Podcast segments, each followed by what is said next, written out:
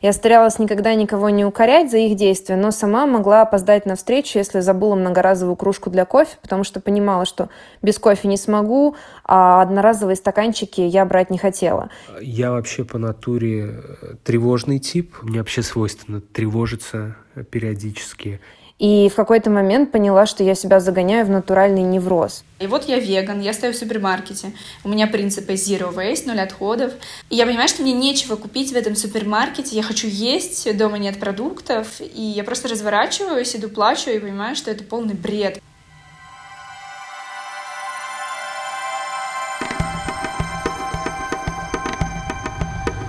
Как жить на планете, которая нагревается – Куда смотрит Greenpeace?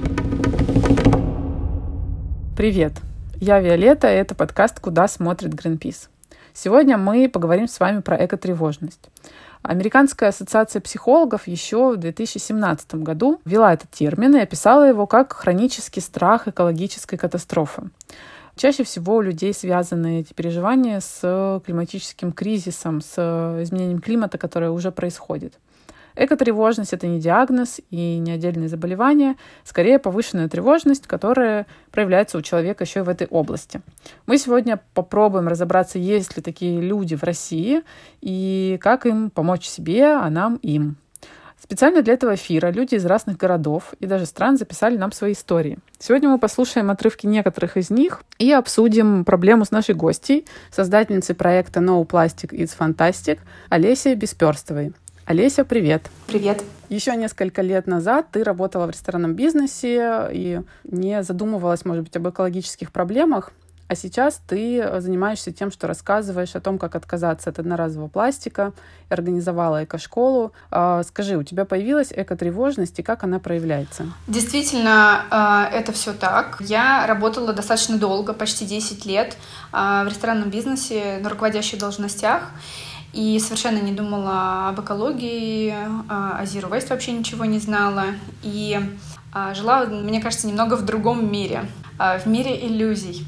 И когда так получилось, что во время очередного отпуска я ни о чем не подозревая узнала о том, что воочию увидела о том, что существует загрязнение пластиком, это первое, что я узнала из экологических каких-то проблем, я одномоментно очень сильно поняла, что жила все это время в какой-то иллюзии, а, что пластик разлагается, что все в мире естественным образом гармонично друг друга дополняет, и не существует такого понятия, как мусор, потому что все может куда-то переработаться, разложиться и так далее.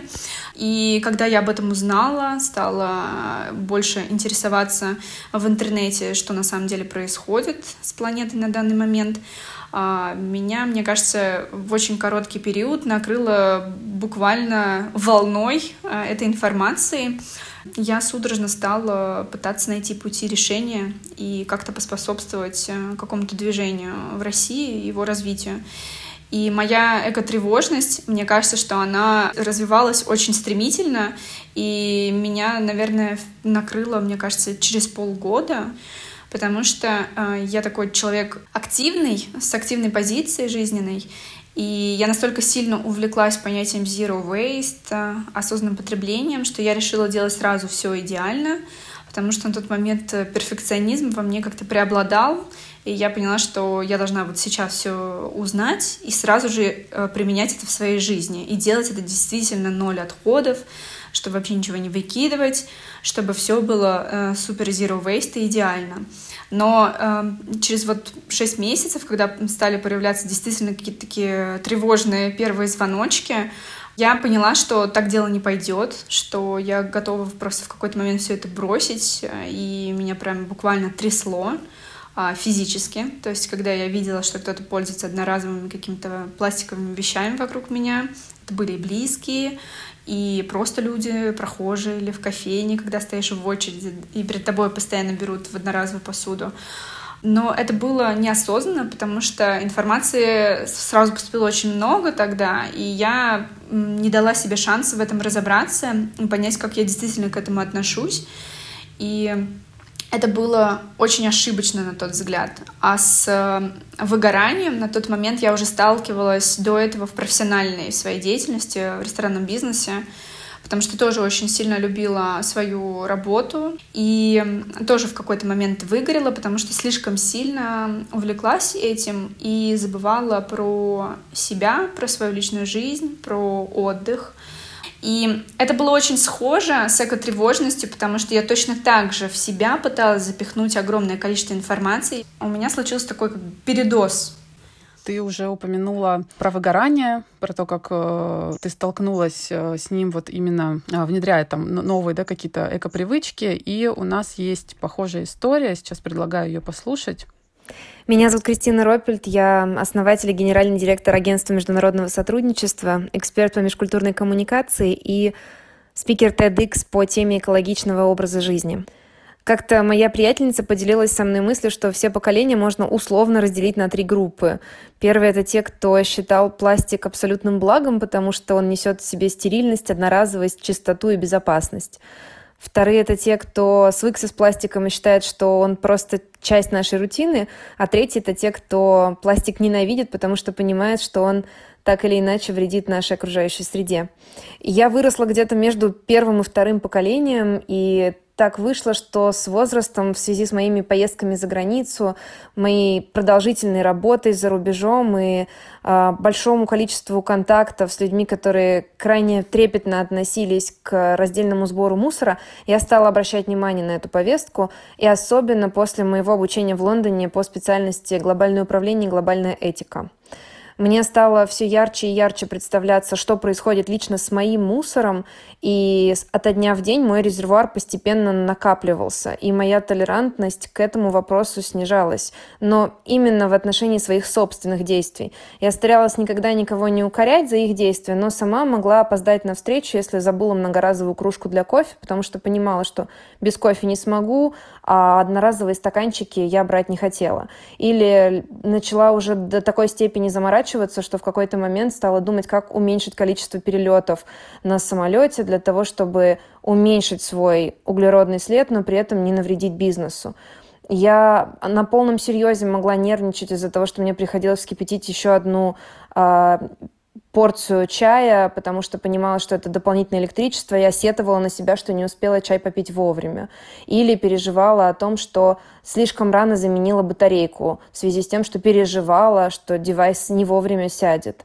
И в какой-то момент поняла, что я себя загоняю в натуральный невроз. Каждое свое действие я оценивала именно с экологичной перспективы.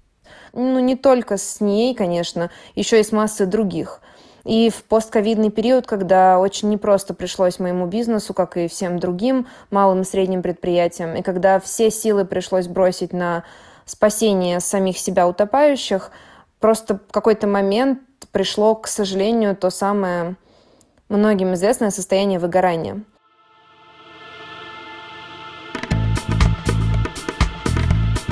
Куда смотрит Greenpeace?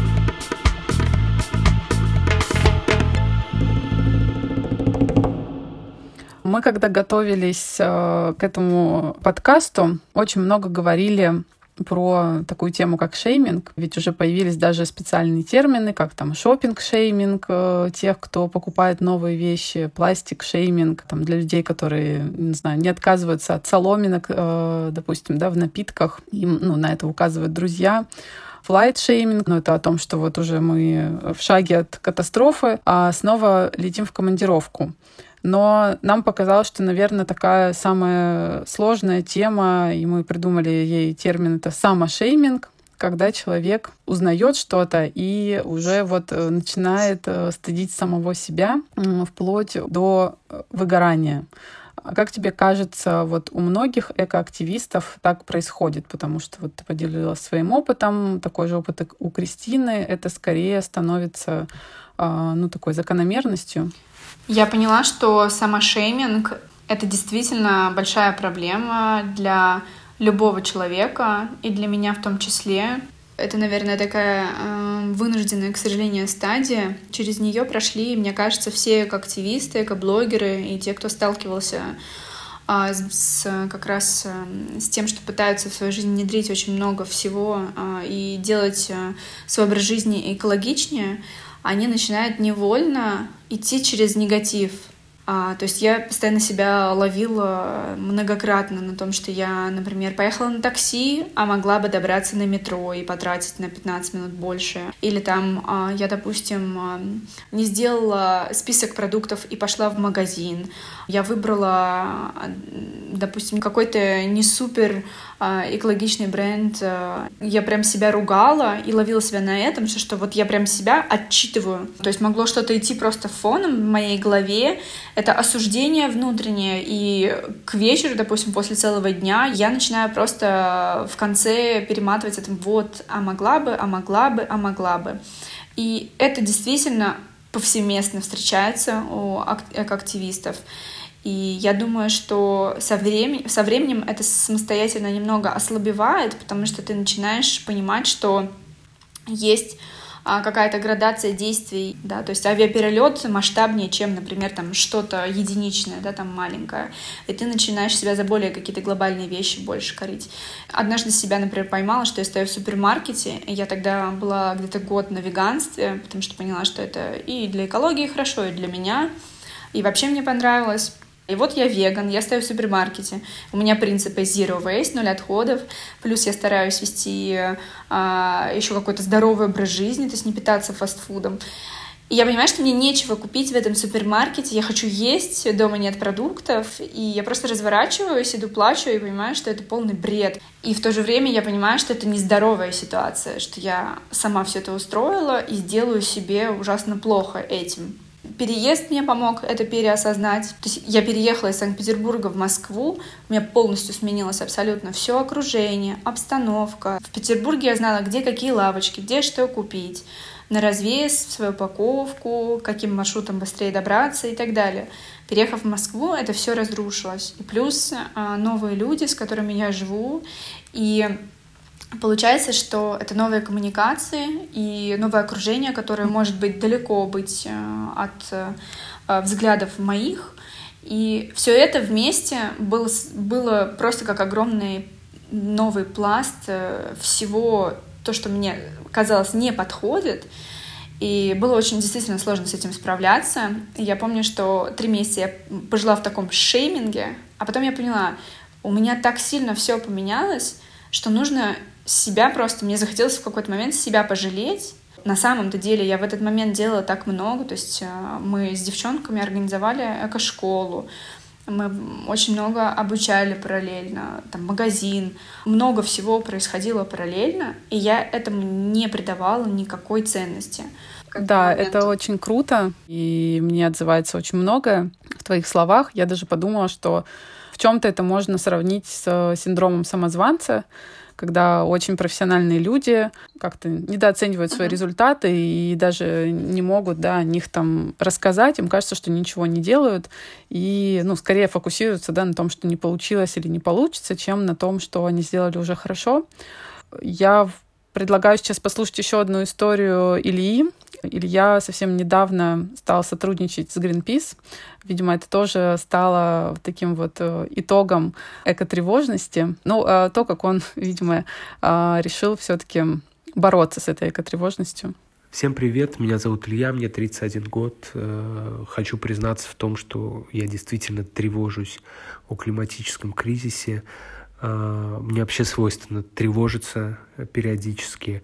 И такая тема, как изменение климата, конечно же, рождает бурю чувств. А, правда, год назад, когда я только начал погружаться в эту тему по волю судеб, тревожился я, соответственно, много больше, чем сейчас. Я вообще когда-то начинала работать с психологом, и мой э, первоначальный запрос, это не было связано напрямую с экотревожностью, а скорее, ну, вообще с какой-то тревожностью моей. И э, когда она меня спросила, какой результат я вообще жду от нашей психотерапии, я сказала, что никогда не чувствовать тревогу. Я хочу, чтобы просто это чувство полностью исчезло из моей жизни.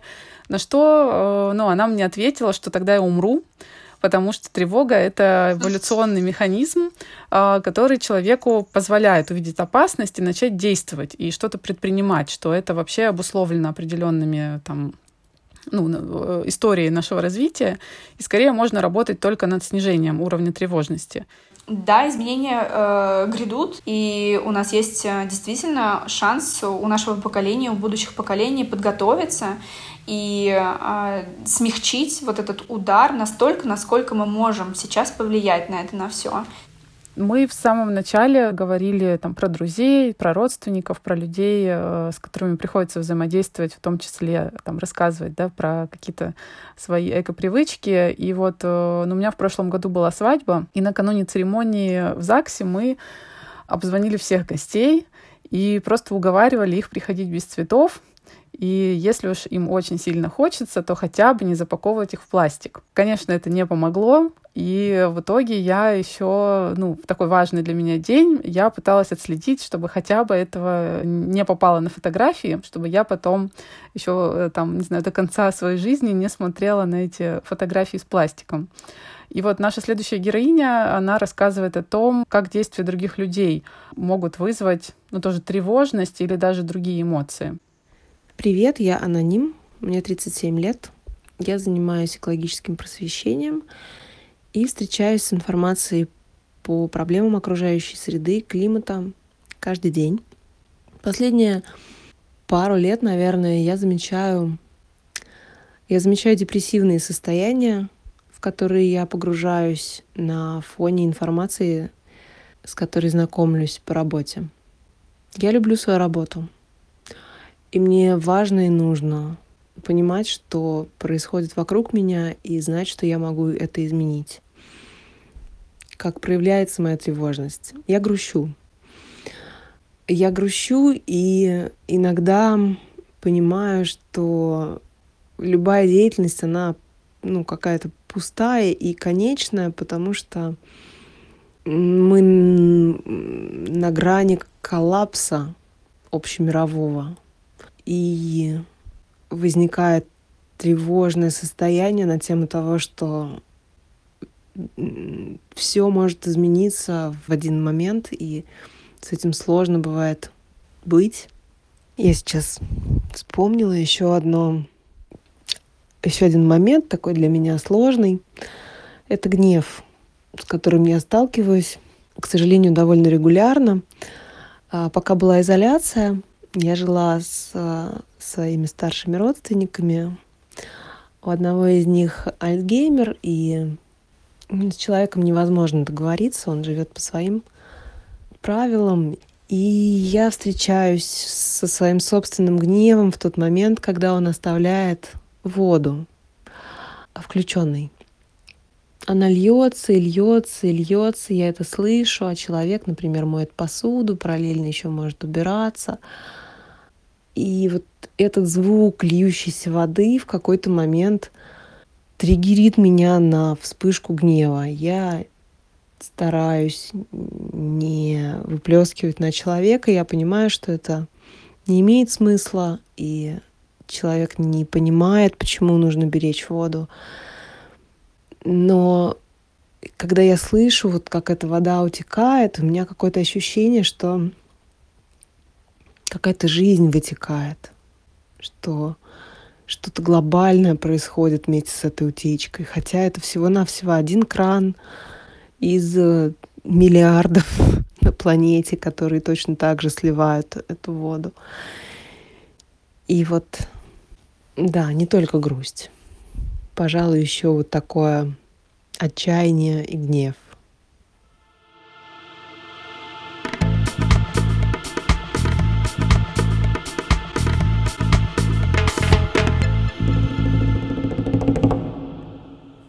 Олеся, скажи, у тебя что-то такое было? Ты с таким сталкивалась, с агрессией, подавленностью? О, да. Бывало. А я заметила, кстати, что во-первых, это происходило, конечно же, неоднократно со мной в том числе. А, я не святой человек и а, далеко не самый позитивный человек. И внутренний гнев и неудовлетворенность тем, что меня окружает, я заметила, что она сама идет мне во вред.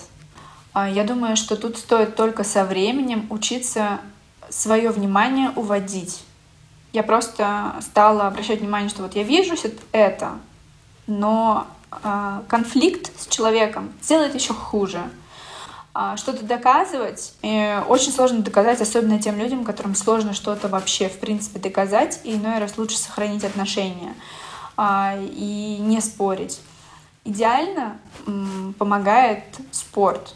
А, это как бы не банально не звучало, но когда мы начинаем переключать свой гнев, вот, который у нас накапливается, а, его действительно очень легко выпустить через физические действия. Потому что если мы не можем физически остановить этот кран с водой, да, то есть выключить его, лучше пойти и пробежаться, а, прокатиться на велосипеде, не знаю, покачать пресс, поотжиматься, сделать йогу и подышать, да, просто глубоко сделать а, вдох-выдох. И таким образом мы сможем завершить вот этот а, цикл стресса, да, и себя как бы и попытаться отпустить, вы, вылить этот гнев во что-то, в какое-то действие. И помнить стоит всегда о коммуникациях с близкими потому что иной раз очень сложно, с, например, с родными и с близкими а, просто в принципе поддерживать а, позитивные какие-то отношения, не говоря уже о том, что как легко их разрушить. И вот лучше лишний раз задуматься о том, что а, вам же дорог этот человек, да, или это же тоже рядом с вами человек. Просто он не знает чего-то, да, что знаете вы и стараться относиться к окружающему вас, вас людям и миру с сопереживанием, и терпением, и понимать, что вы когда-то тоже это все не знали, и вы когда-то тоже точно так же что-то делали абсолютно неосознанно. И понимать, что перед вами человек, рядом с вами тот, кто, возможно, еще на другом немножечко а, сейчас пути, и его тоже стоит уважать. Мне кажется, что самое важное, что нам стоит обсудить в этом выпуске, это как раз то, как жить с экотревожностью и с ней справляться. Давайте сначала послушаем, как наши герои справляются, и потом это обсудим. Я просто сделал климатический кризис э, частью своего мира. А, можно сказать, я его принял и начал работать э, конкретно в направлении решения этой проблемы на своем уровне. А, как это проявляется? Я периодически и регулярно пишу в соцсетях для своих подписчиков о э, климатическом кризисе. Э, я сделал эту тему частью своего творчества, и таким образом я перестал рефлексировать и начал действовать. Я занимаюсь партизанским озеленением. Эм, мне сложно видеть лысые газоны, мне трудно дышать в городе. И я поборола свое стеснение, свой почему-то стыд и начала ухаживать за придомовой территорией. Я часто встречаю скепсис со стороны жителей дома, в котором я живу. Периодически дворники и службы жилищника, ну, скашивают какие-то мои растения. Этой зимой я видела, как э, мальчишки, школьники ломали кусты, которые я сажала. Но я продолжаю это делать и считаю, что это важно и нужно. И та зелень, которая сейчас летом буйной массой разрастается вот в тех местах, где я ее посадила, это тоже для меня большая поддержка. Я понимаю, что это микроскопический вклад на фоне города, но я рассказываю о своей деятельности в своих социальных сетях, я привлекаю людей, излишки растений, которые есть на даче у родителей, я привожу их и публикую объявления о бесплатной раздаче. В районной группе у меня всегда забирают все растения, и это тоже меня очень поддерживает. Я вижу, что люди неравнодушны, что они готовы и хотят ухаживать за тем, что находится рядом с ними. И в моменты вот этих знакомств я стараюсь их еще просвещать по раздельному сбору, по возможностям раздельного сбора в нашем районе. И я надеюсь, что это приносит свои плоды. Я иногда вспоминаю песню, а я не помню, чья она, что-то такое про, про шелкопряда, который сплетает одну тонкую нить за свою жизнь. И в этом, ну, какой-то его смысл, что ли. Я очень, ну, держусь за эту метафору, потому что я знаю, что я не всесильна, но то, что я делаю, это приносит свои плоды. И за это я держусь. В этот момент, благодаря помощи психолога, просто я училась отпускать все проявление своей слишком, наверное, высокой озабоченности в отношении окружающих людей, окружающего мира и только в последнюю очередь в отношении себя. И только благодаря вот этому достаточно серьезному и сложному состоянию и благодаря серьезной проработке мне удалось так или иначе выдохнуть, когда я брала чайный пакетик вместо заварочного чайника, или когда я все-таки разрешила себе, чтобы не умереть от жажды и запить таблетку от головной боли, купить себе бутылку пластиковую бутылку с водой, вместо того, чтобы долго часами искать стеклянную бутылку. Надеюсь, что когда-нибудь в ближайшем будущем все-таки смогу найти баланс между более или менее адекватным экологичным поведением, но в то же самое время не безразличным отношением к окружающей среде. В США и Европе э, сейчас набирают популярность группы психологической поддержки людей, у которых экологическая или климатическая тревожность. На этих группах люди обсуждают причины тревожности, делятся друг с другом переживаниями, а психолог помогает найти выход из этого состояния. В конце августа такие группы по экотревожности запустились даже в России, а пока в онлайн-формате. Мы поговорили с психологом и коучем Александрой Капустиной, которая разработала программу для таких групп. Экотревожный – это же не просто человек, который вдруг начал про что-то тревожиться – это человек, у которого хватило смелости, ума, сил посмотреть на то, что происходит, и сказать себе, «Э, я попытаюсь изменить хоть что-нибудь. Но поддержки со стороны близких и окружающих э, очень мало. И, конечно, очень важно, чтобы мы поддерживали друг друга в этой истории, и группы существуют именно для этого. Экоактивисты часто сталкиваются с реакцией социума на их э, попытки поговорить об экологических проблемах.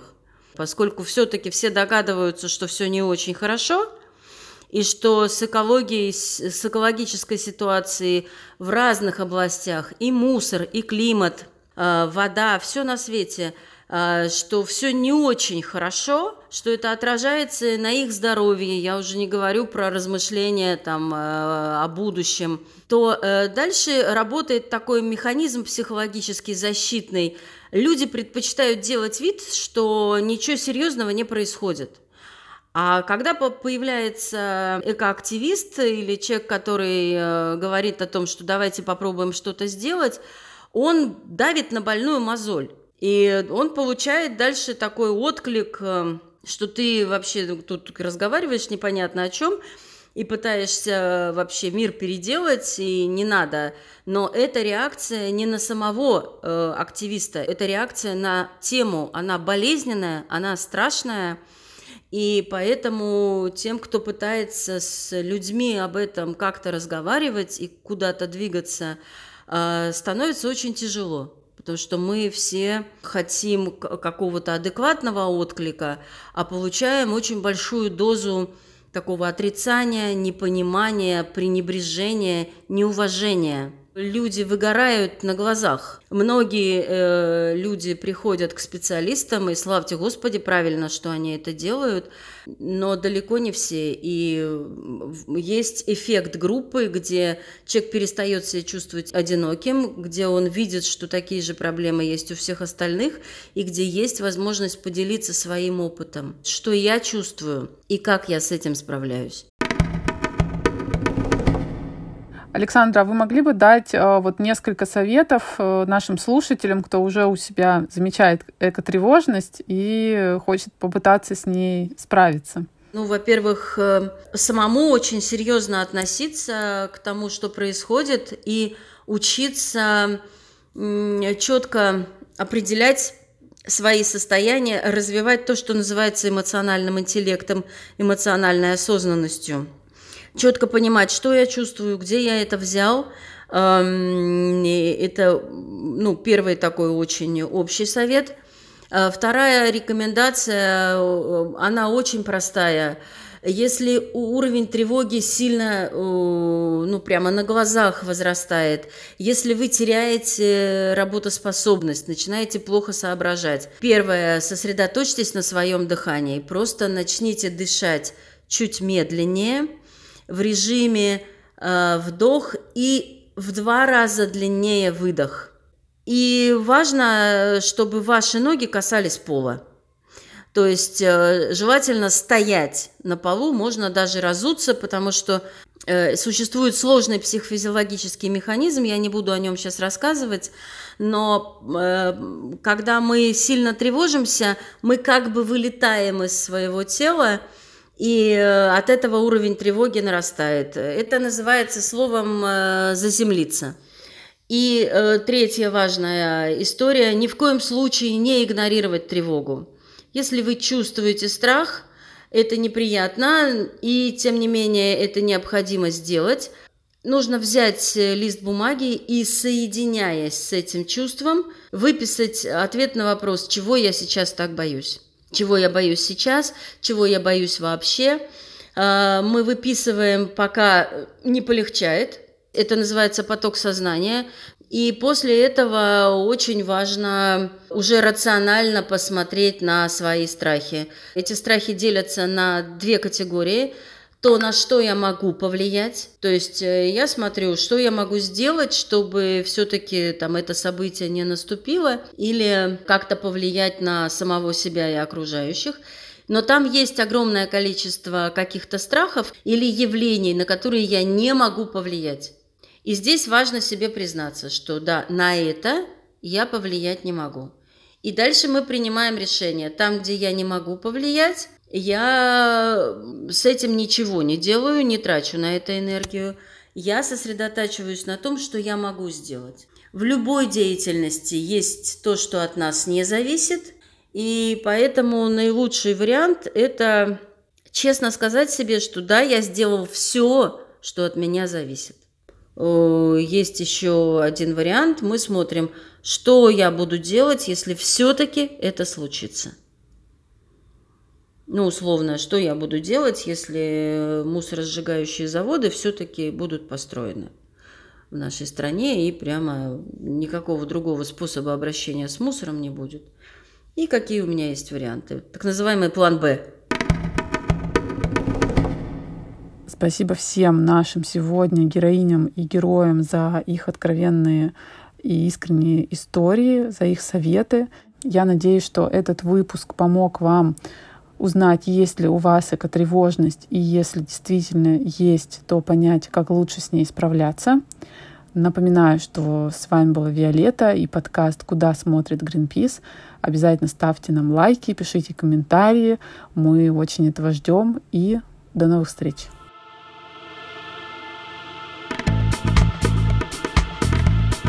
Куда смотрит Greenpeace?